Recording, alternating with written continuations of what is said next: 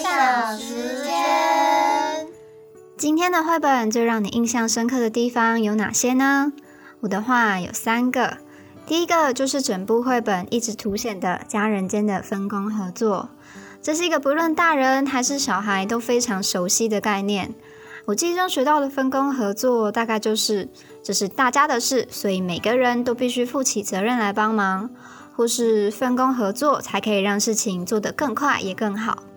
但我们也都知道，初次分工合作很可能会因为大家都没什么经验而进行的不太顺利。如果长颈鹿妈妈真的觉得圣诞节准备很赶的话，应该让孩子们待在房间里面玩，然后让熟悉一切的大人们来处理才对。这样不是才会更快更好吗？这让我想起从小到大的分组作业。当大家都非常投入，也很有想法的时候，我会非常乐于分工合作。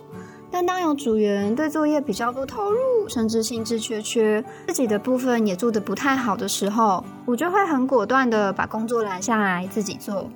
我会想，与其在有限的时间里花时间沟通，或是要求对方，而且还不确定最后结果会如何。不如就自己来做吧，至少这样可以避免冲突，还可以确保做的东西不会太偏离自己的期望。组员们说不定还会很感谢我呢。但事实上，他们很可能不会记得这件事，也不会记得我，就如同我现在也不太记得他们一样。诶，为什么呢？难道大家都有什么记忆缺陷吗？不不不。这就只是很普通的人脑的记忆容量有限，所以我们并不会记得太多对自己来说不重要的事。那什么事情才算是重要的事呢？对大脑来说的话，有两种，一个啊是让我们可以产生足够剧烈情绪反应的事情，像是我们的第一次登台表演，或是别人为我们准备的惊喜派对，又或者是挚爱的离去。另一个呢，则是我们花很多时间做的事。像是我们努力背的课本知识，与朋友们一起准备大餐，或是与挚爱们的相处时光。我过去做的那些报告，并不足以让人有剧烈的情绪反应，而他们并没有花太多时间在报告上，我们也没有花太多的时间相处讨论，所以很理所当然的，这份报告或是我或是他们都不会被彼此记住。这也让我想起法国畅销的经典图画书《小王子》里曾经说过的一段话。是你对你的玫瑰所付出的时间，才使你的玫瑰变得如此重要。这时我才突然顿悟啊，原来分工合作的目的，并不只是分担责任，或是想让一切做得更快更好。它其实也是让这件事对大家来说变得更有意义的一个方法。鳄鱼和长颈鹿一家就把这样的分工合作做得淋漓尽致，能全家一起做的事情就全家一起做。像是一起挑选圣诞树，能让孩子们做的事情就放手让孩子去做；像是滚姜饼面团，各自很擅长也做得很好的事情，就让各自去做；像是处理圣诞树、装饰姜饼人或是做雪屋。他们在圣诞节前所花的每分每秒每个精力，都让这个节日变得更有意义，也制造了许许多多的美好回忆，让这一切变得如此特别可贵。而且让人想永远珍存在心底。我在读这本绘本之前，从来都没有想过，原来分工合作也能带来这么美好的事情。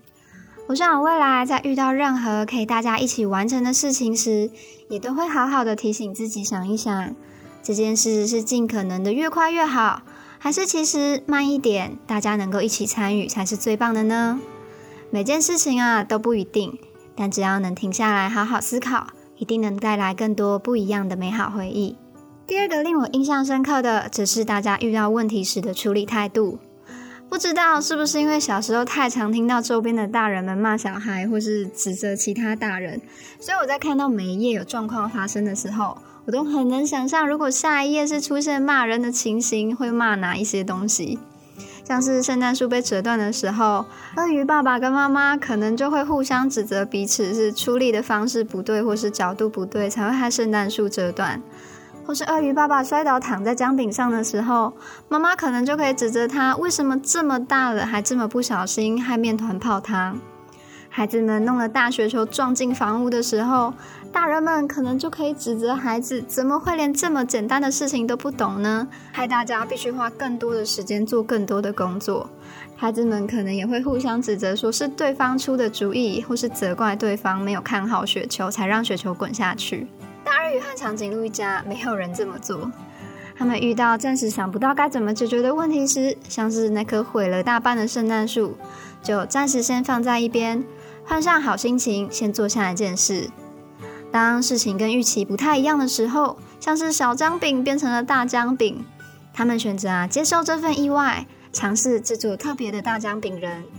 当意料之外的大状况发生时，即使有些情绪，有些懊恼，他们选择大家一起坐下来，深呼吸，吐气，先缓和情绪，让心情平复之后。好好的来讨论现在遇到了哪些问题，又该怎么解决，然后好好的分工合作。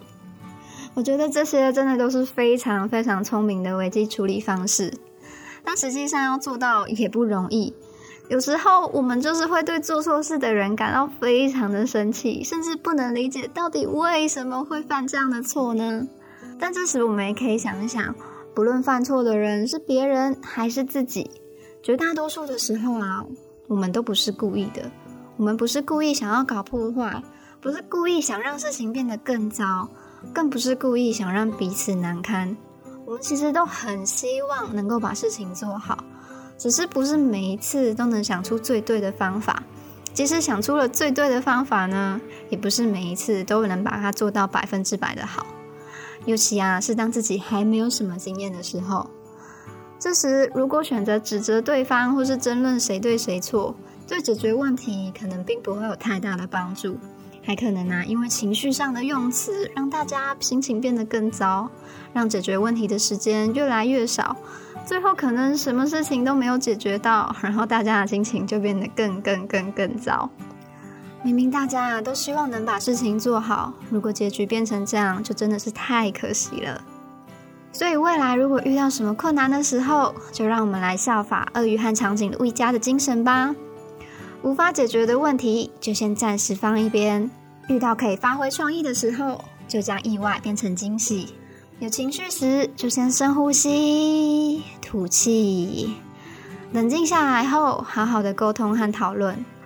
我想这些方法应该到我们变成老爷爷或是老奶奶的时候，都还会非常的管用呢。最后一个让我印象深刻的地方，就是作画的细节啦。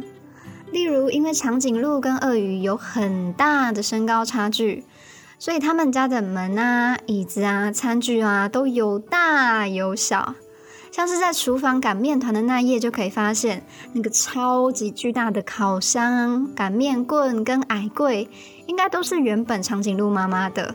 但在烤箱的旁边，你可以发现有一个小梯子。这可能就是烹饪的时候，鳄鱼爸爸或是孩子们会爬上这个小梯子来帮忙。而在大矮柜上有小餐桌跟小椅子，长颈鹿妈妈的大椅子则是直接放在地上，这样大家吃饭的时候就可以看见彼此。我很喜欢作者用这样的小细节来透露出一家人其实非常的不同，也很努力的发挥创意，共同生活。这让人感觉啊，非常的温馨，也非常的可爱。另一个小细节是故事中都没有提到，但几乎出现在家里每一页的小瓜牛和小蚯蚓。他们就像我们一样，在一旁看着鳄鱼和长颈鹿一家的生活。有时候他们也会不小心被波及到，像是鳄鱼爸爸在倒面粉的时候，他们就差点被埋在面粉里。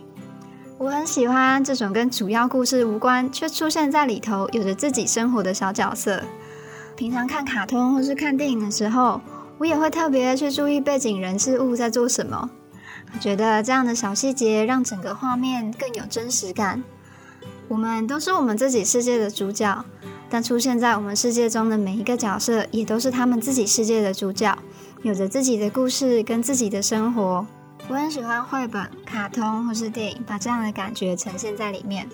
大家如果有机会看到绘本的话，也来找找这些小室友们躲在绘本里面的哪里吧。最后还有一个小小小细节，就是鳄鱼妹妹和长颈鹿弟弟的外套。他们原本的穿着都是非常符合刻板印象的性别颜色，像是妹妹几乎是整身的粉红色，弟弟则是整身的蓝色。但在他们被爸爸妈妈要求出门堆雪人的时候，妹妹啊穿上的却是蓝绿色的大衣，弟弟则穿上了粉红色的毛线外套。这个小细节就传达了一件很重要的事，那就是不管是男生还是女生，穿这些颜色都是非常正常的。而第三集讲的丹尼拉也想当海盗，也有类似的细节。黑二号船上的海盗们有着不同的肤色、发色和体态，这就传达了任何人都可以当海盗。我很喜欢作者和会者们透过这些小细节来传达这些重要的事。我觉得这是让这些很重要的事情有一天能够变得稀松平常很大的一步。好，今天的分享就到这里啦。每次总是会不知不觉就想讲一大堆。希望这次的分享能够有一点点的帮助到你，即使帮助到你入眠，也是一种帮助哦。如果你有任何新的想法的话，也欢迎到 IG 或是粉砖来跟我分享。